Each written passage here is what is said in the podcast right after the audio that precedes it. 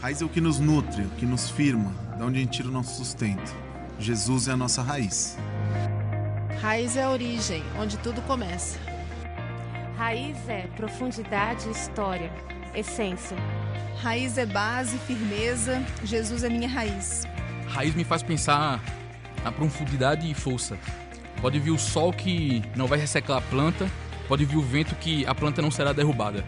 Para mim, raiz é a fonte que alimenta, é a base que sustenta. Raiz para mim é a sustentação da vida. Raiz é base, raiz é essência, é aquele crescimento para baixo assim que ninguém vê, mas que faz toda a diferença naquilo que todo mundo vê.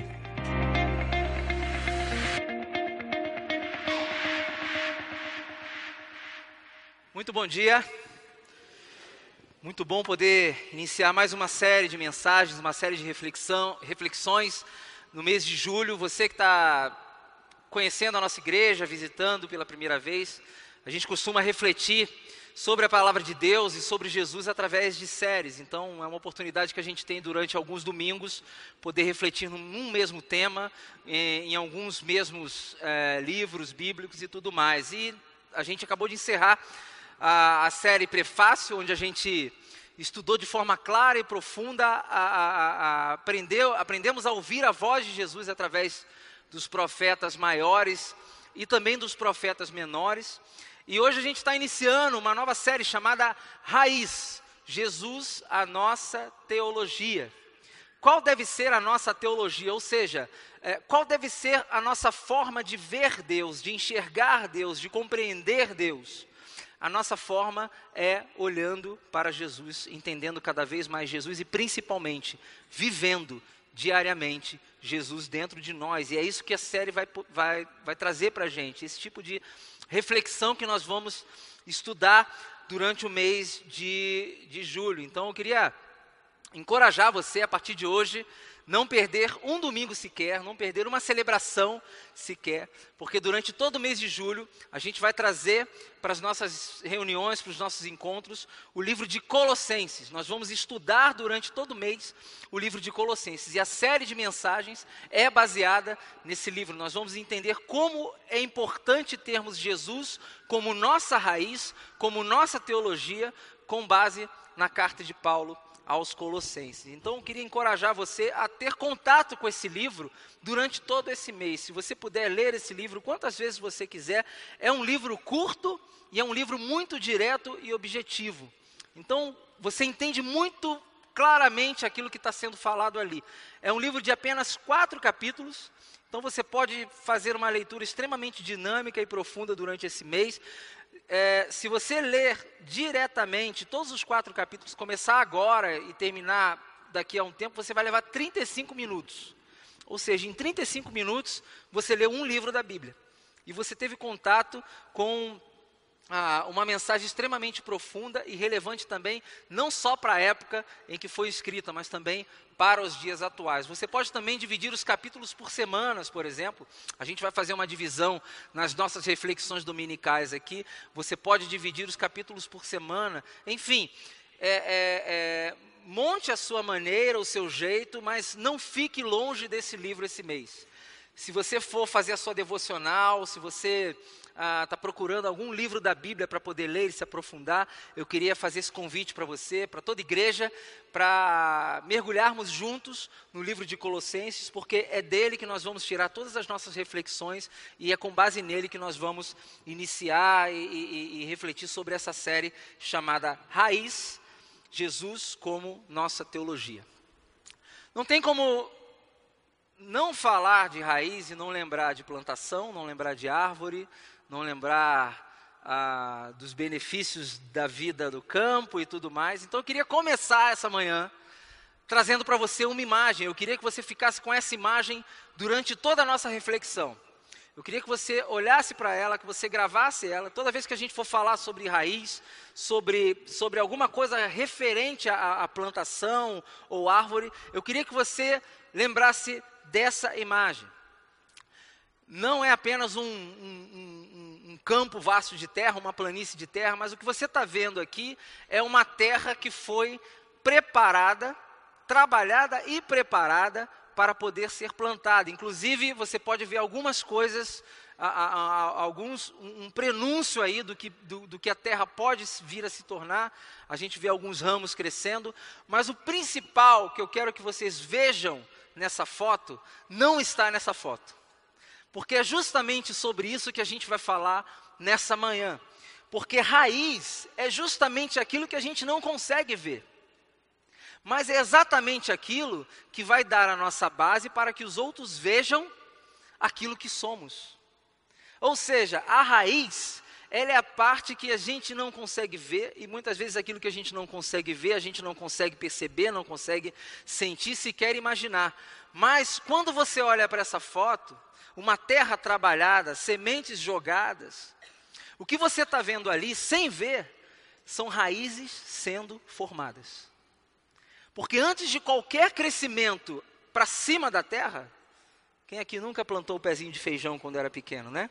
Você consegue ver a raizinha descendo, depois que você começa a ver os brotos subindo.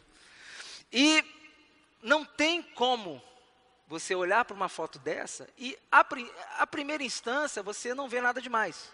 Eu estou vendo terra. Se fizer uma enquete, sair por aí fora, o que, que você está vendo nessa foto? Estou vendo terra. Mas nós precisamos olhar para uma foto dessa e entender o seguinte: nós estamos vendo ali algo sendo formado, algo sendo preparado. Você sabe que Jesus, quando olha para a nossa vida, e se a gente investir a nossa vida na nossa raiz e naquilo que não se vê, você sabe que Jesus ele, ele, ele, ele olha para a gente dessa forma e ele não olha a gente só como a gente é, ele olha a gente como a gente pode ser. Um agricultor que trabalhou nessa terra, ele não está olhando para essa terra como ela é. Nós olhamos, nós amadores olhamos para essa terra como ela realmente é. Mas o agricultor ele está olhando para essa terra como ela deve ser, como ela pode ser, no que ela pode se tornar. Assim é Jesus com a nossa vida. Enquanto a gente está aqui a, a, a, pensando no dia da manhã, de amanhã, ansioso pelas coisas que estão por vir, pensando na Copa do Mundo, se vai ter hexa, se não vai ter hexa, se vai ter isso, se não vai ter isso. Jesus está olhando a nossa vida não como ela é, mas como ela pode ser. Porque Jesus sabe como a nossa vida pode ser. Da mesma forma, o agricultor. Eu queria que você então ficasse com essa imagem na cabeça, porque a gente vai falar de raiz, e raiz é aquilo que a gente não consegue ver. É aquilo que a gente não consegue, em primeira instância, observar. É aquilo que a gente não consegue, de fato, a, a olhar. Mas ela está ali. Ela está ali. E o livro de Colossenses tem muito a nos ensinar sobre Cristo como nossa raiz. Cristo como nossa teologia, como nosso fundamento. É um livro que traz para nós valores do reino de Deus. Trouxe para aquela igreja, a igreja em Colosso, valores do reino de Deus, relembrou valores do reino de Deus. Muitas vezes nós sabemos os valores do reino, mas nós esquecemos as coisas muito rápido. Então, o que, que acontecia naquela igreja? O que, que acontecia? Por que, que essa carta foi escrita? Como ela foi escrita? Eu quero passar durante essa manhã um panorama do que, que a gente vai ver durante esse mês, do que, que a gente vai estudar. E eu espero que você se sinta encorajado a não largar esse livro durante o mês de julho. O livro de Colossenses é, na verdade, uma carta, é uma carta de Paulo para a igreja em Colosso. E é interessante a gente encorajar, a gente nos encorajar a ler o livro por completo, porque é uma forma da gente entender o que Paulo queria dizer com aquilo. Porque o que Paulo escreveu ali foi uma carta. A gente chama de livro, mas aquilo que ele escreveu era uma carta, ou seja, tinha destino, tinha endereço certo, tinha razão e propósito. Ela foi escrita com um objetivo. Segundo, se é uma carta, a gente deve entender o contexto, início, meio e fim. Eu sei que a gente não recebe mais carta hoje, né? Agora, sequer e-mail. O WhatsApp está sendo para resolver muita coisa. Mas imagina que você recebesse uma carta na sua casa de alguém muito querido e você só pegasse um trecho dela. Se eu pegasse a metade, o final ou o início. Às vezes a gente faz um pouco isso com as cartas. Mas a melhor forma da gente entender o que Deus queria fazer a, a, através desse ensinamento é lê-la por completo. Então, um pequeno é, resumo do que é a carta de Paulo aos Colossenses. Primeiro, ela foi escrita pelo apóstolo Paulo, nós já falamos aqui, Provavelmente ele estava preso na época que ele, que ele escreveu, o que, o que faz a gente é, é, ficar assim meio. É, achar estranho algumas alguns ensinamentos e algumas palavras de gratidão que ele fala durante a carta, sendo que ele estava, quando ele escreveu, ele estava preso. Ele estava preso.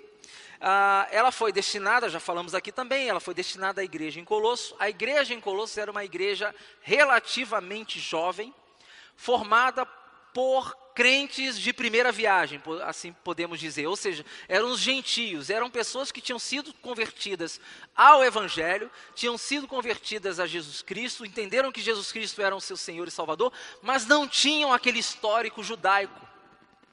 Então, muitas coisas eram de fato novidade. A lei, por exemplo, de Deus era algo novo para eles. Né? Quando você vai para o livro de Romanos, uma das confusões ali, na carta de Paulo aos Romanos, uma das confusões é justamente essa. O que, que acontecia ali? Naquele contexto, na igreja de Roma, tinham os judeus e os gentios. E eles começaram a se estranhar um pouco, porque os judeus achavam que os gentios tinham que fazer todos os ritos judaicos, tinham que passar por tudo aquilo que os judeus passaram, e os gentios achavam que não. Então, Paulo escreve uma carta para colocar todo mundo na linha e falar o seguinte: ó, nem, nem judeu, nem gentio não está entendendo muito o que, que é, de fato, o foco, o centro. Ali era um contexto. No contexto da igreja em Colossos, a maioria, a maior parte daquela igreja era formada por gentios. E qual era o problema? O problema é que eles se sentiam, às vezes, ah, ou atraídos, ou eram influenciados pela velha natureza e pelas práticas antigas, pelo paganismo. Então, o, o, o mundo, de fato, estava entrando naquela igreja. Os valores do, da sociedade na época, os valores do reino naquela época, estavam tomando o lugar dos valores do reino. Então, Paulo escreve uma carta para que os gentios naquela igreja pudessem relembrar os valores do reino, pudessem trazer, resgatar os valores do reino. Então, ela tem um caráter aí de exortação, ou seja, preciso, precisa, a gente precisa corrigir algumas coisas. E tem um caráter de encorajamento. Por quê? Porque às vezes nós sabemos todas as coisas que precisamos fazer, nós sabemos muito da palavra de Deus, mas a gente não tem força para continuar. É interessante isso. Muitos versículos aqui a, a, da palavra de Deus, muitos de vocês sabem de qual é salteado. Mas às vezes no momento da dor, falta força. E da onde vem essa força? Vem da raiz. Vem da raiz. Então, aquele grupo poderia estar poderia saber de muita coisa, mas estava faltando fundamento, estava faltando entender ou voltar a entender que a base de toda a vida, a base de tudo que eles estavam construindo, se chamava Jesus Cristo. Então ela foi, é, é, ela era uma carta com um caráter de exortação, mas também com um caráter de encorajamento. E eu espero que esse mês, eu espero que nessa manhã, a gente possa ouvir de Deus palavras de exortação, ouvir aquilo que a gente precisa ouvir. Nem sempre a gente ouve de Deus aquilo que a gente quer, mas eu tenho certeza que a gente sempre ouve de Deus aquilo que a gente precisa. E a carta aos Colossenses é uma carta que às vezes fala muita coisa que a gente não gosta de ouvir, mas ela fala muita coisa que a gente precisa ouvir mas também ela é uma carta que encoraja a gente a continuar, a não desistir. Que nessa manhã você tenha, a, a, a, seja desafiado a jamais desistir, de manter como sua raiz a pessoa de Jesus, Jesus Cristo como sua raiz e sua teologia, ou seja, a forma de você ver Deus, entender Deus e viver com Deus se chama Jesus Cristo. Como é que a gente vai estruturar? Como é que é a estrutura do livro? Como é que o livro se divide? E é, Cada item desse a gente vai trabalhar ao longo dos domingos aqui do mês de julho, tá bom? Ah, primeira, a, a, a, o primeiro capítulo começa dizendo que Cristo é tudo. Depois a gente vai para o capítulo 2, de 6 a, do versículo 6 ao versículo 15, de que Cristo está em todos. Depois a gente trata a questão do Cristo como o libertador, ou seja, aquele, aquele povo vivia, já tinha sido liberto, mas era tentado a, a voltar às práticas de quando eram escravos. Então a gente vê do Cristo libertador, o Cristo como mudança de vida. A gente fala um pouco sobre perseverança, oração e sabedoria, e são as palavras de encorajamento para aquele povo e também para a nossa vida, e depois a missão, porque não existe vida cristã sem que outros saibam daquilo que Deus tem feito com a gente. Toda vez que a gente reparte o amor de Deus, nós estamos em missão. Resumindo, gente, o início, o meio e o fim da carta de Paulo aos Colossenses é Jesus. Assim como o início, o meio e o fim da nossa vida, da nossa comunidade, de tudo que fizermos, precisa ser Jesus. Tudo começa em Jesus, passa por Jesus e precisa terminar em Jesus. Amém? Tudo começa em Jesus, passa por Jesus e precisa terminar em Jesus. Então tudo começa em Jesus, ou seja, Cristo deve ser a nossa raiz. Se você está com seu esboço aí, você pode preencher junto com a gente e acompanhando a nossa reflexão. Cristo deve ser a nossa raiz. É muito comum nós sermos encorajados pela sociedade, pelo mundo, a gastarmos tempo, a investirmos tempo naquilo que todos estão vendo.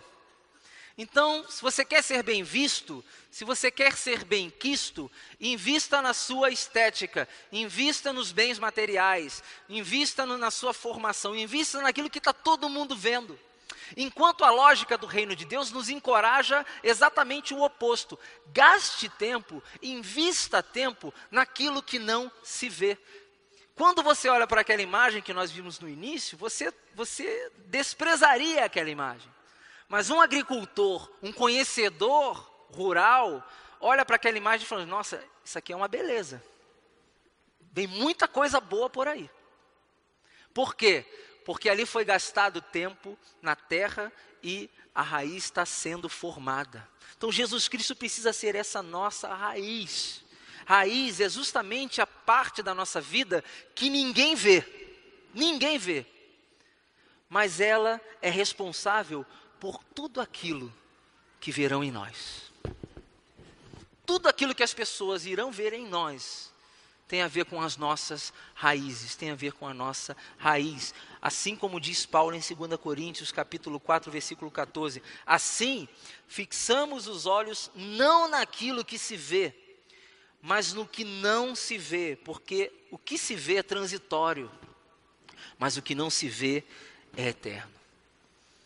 Aquilo que você gasta tempo, a raiz que você está gastando tempo, é uma coisa que vai durar para sempre. É uma coisa que vai durar para sempre. E por que, que a gente precisa investir na nossa raiz? Por que, que Jesus precisa ser a nossa teologia? Por que, que Jesus precisa ser a nossa raiz? Porque raiz é aquilo que nos sustenta. É o que te coloca de pé. É o que te mantém de pé. É a raiz. A planta, qualquer uma que seja, por mais delicada, a raiz dela é forte. Quando você vai, você vai arrancar um capim do, do chão, você faz uma forcinha. A planta é extremamente mole. Aceita o vento, o vento vai para. É, enfim, frágil. Mas quando você vai arrancar ela pela raiz, você, você, você tem um pouquinho de força. Por quê? Mais forte é a raiz que está segurando ela porque aquela raiz está sustentando ela ali. Um campo de gramas, por exemplo, se não fosse a raiz, qualquer vento, enfim, a gente não teria campo de futebol, né? Seria terra pura, porque é leve. Mas por que, que o vento passa e não acontece nada? Porque tem raiz ali. Então, a raiz é aquilo que nos sustenta. Segundo, raiz é aquilo que nos define. A nossa raiz vai definir a nossa vida. É a nossa raiz que define quem somos. É o tipo de raiz que temos que vai definir o tipo de pessoa que seremos. Ou seja, aquilo que não vemos vai definir aquilo que as pessoas verão em nós. E terceiro, raiz é aquilo que nos posiciona. Raiz é aquilo que nos posiciona. Eu acho que em alguns momentos nós, como cristãos, precisamos nos posicionar, precisamos fincar um pé sobre, fincar o pé em alguns assuntos e não ter medo de falar aquilo que a gente acredita. Sempre em amor, mas não ter medo de falar aquilo que a gente acredita. Terça-feira a gente teve uma, uma noite aqui sensacional, a presença do procurador do Deltan. E eu fiquei impressionado com a forma com que ele se posicionava em relação à sua fé, em relação ao seu trabalho, em relação à sua missão. sem ofender, sem falar mal, mas também sem se omitir. Nós cristãos temos um papel importante hoje na sociedade, não de ofender, não de falar mal, não de criticar, não de atacar, mas de nos posicionar. E o que faz o nosso posicionamento é a nossa raiz. É o que está é tá por baixo, é o que não se vê. Então a gente precisa se posicionar. Assim como aqueles cristãos na época da, da igreja em Colossenses, em Colossos, precisavam se posicionar. Então, quando Paulo escreve uma carta, ele foi avisado por um membro da igreja que era fiel a Paulo, chamado Epáfras. Ele foi avisado que, olha só, a coisa não está indo muito bem. Então, Paulo escreve essa carta encorajando aquela igreja a se posicionar. Olha, o mundo vai fazer, vai bombardear vocês com os valores deles. Mas eu estou escrevendo essa carta aqui para que vocês se posicionem. Então, a carta de Paulo, ela tem três funções.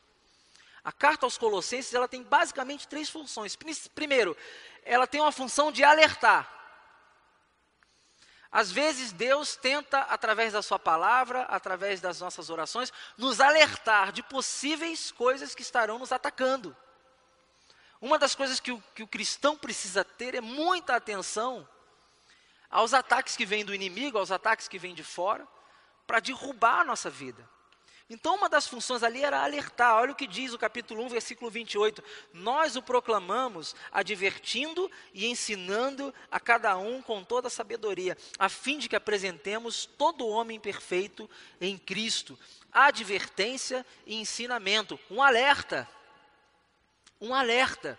Um alerta que coisas ruins podem acontecer, coisas ruins provavelmente vão acontecer. Jesus mesmo falava que no mundo a gente teria aflição. Não existe promessa na Bíblia de que ao aceitarmos Jesus como nosso Salvador, ao sermos aceitos no reino de Deus, os nossos problemas acabariam. Não tem isso na Bíblia. Tem que nós teríamos aflições, mas que a gente precisava perseverar, termos bom ânimo, porque Jesus venceu o mundo. Então, uma das funções daquela carta era alertar que tem coisa, tem coisa ruim que vai te atacar. Tem coisa de fora que vai mexer com você. Às vezes você vai se sentir, se sentir tentado a fazer as coisas de fora, a seguir os valores do mundo e não os valores do reino. Você vai ser tentado, mas você precisa estar alerta. Segundo, tinha um objetivo de esclarecer algumas coisas. Podia estar tendo confusão sobre beleza eu, eu vou ser alertado sobre o que, que eu preciso ou não fazer, mas o que, que de fato eu preciso ou não fazer? E aí vem Colossenses 3, que dá um panorama muito interessante daquilo que, que é valor para o mundo, né? É, eu cresci num, num ambiente onde, assim, qualquer coisa, assim, que é, é, é um pouquinho diferente, as pessoas falavam, não, vocês estão trazendo o mundo para dentro da igreja. Então, eu peguei a época, por exemplo, da bateria. Você botava bateria, assim, não, você está trazendo o mundo para dentro da igreja. Poucos sabem que o piano já foi assim, vocês sabiam disso? O piano já foi rejeitado. O piano já foi mundo dentro da igreja, porque o piano, no início do século XX, era considerado um instrumento de cabaré. Então o piano na igreja também era tipo a bateria. Engraçado isso, né? Mas aquilo ali é forma, aquilo ali não é essência. Então, às vezes, você vê algumas coisas não estão trazendo o mundo para dentro da igreja. Toda vez que você tiver dúvida sobre o que é o mundo dentro da igreja, você vai para Colossenses 3. Se tiver bateria ali, beleza. Mas eu acho que não tem. Se vocês acharem, vocês me avisam. Mas eu, quantos aqui pegaram essa época aqui? Quem, é das, quem entrega a idade aí? Só para eu saber. Tem a turma que está entregando a idade. Mas é, é basicamente isso. Paulo tenta mostrar para aquele povo o seguinte: olha, deixa eu explicar para vocês o que, que de fato é ou não é o mundo, o mundo dentro da igreja, o mundo que eu não quero dizer, não, é, é, ou seja, os valores pagãos, os valores de fora, tomando lugar dos valores do reino de Deus. Então, essa carta tem um, um viés esclarecedor, tá bom?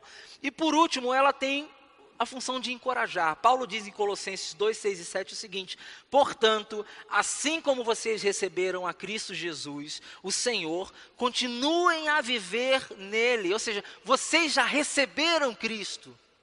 Cristo já habita em vocês.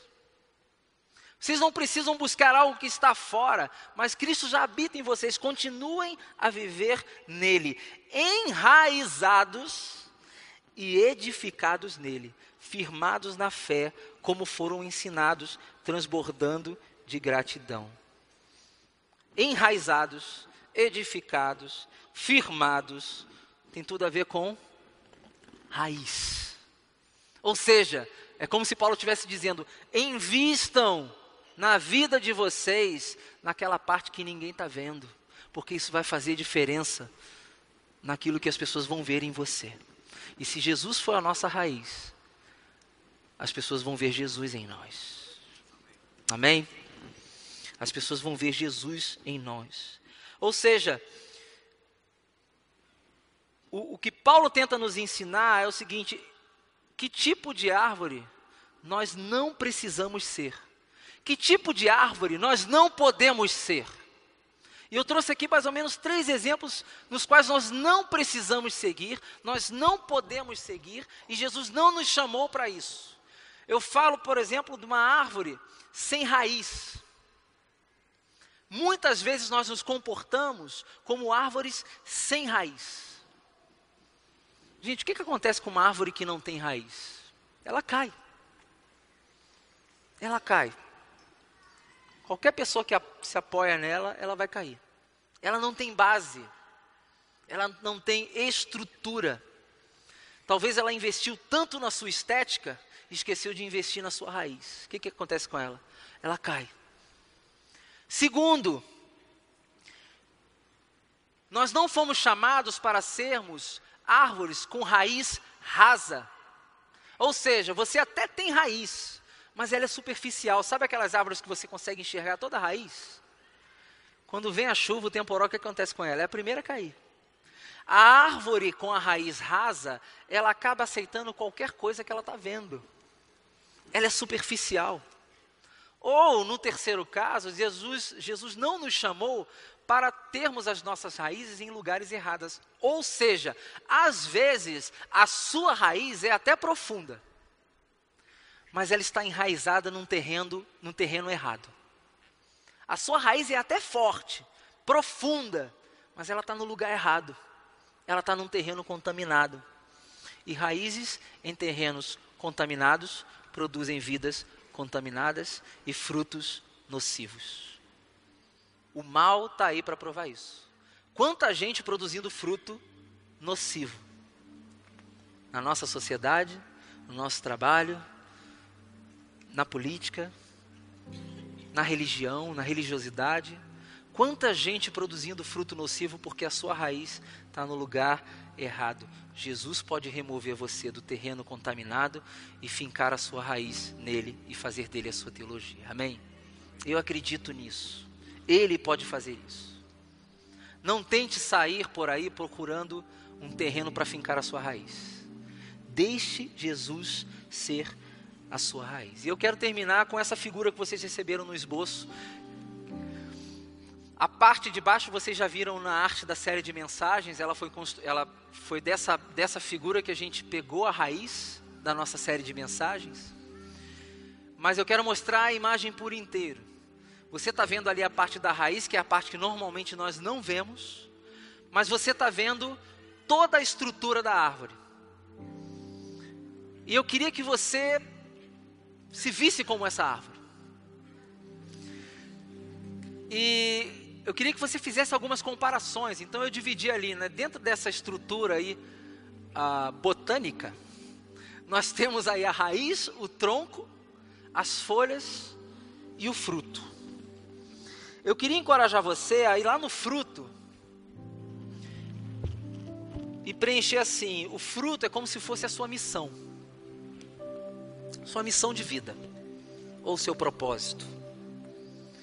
As folhas, eu queria que você colocasse aí a sua fé.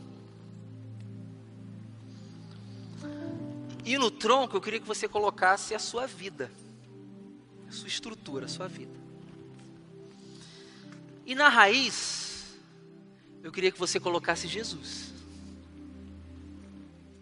Mas, eu queria que você se perguntasse: se de fato é Jesus que está nela.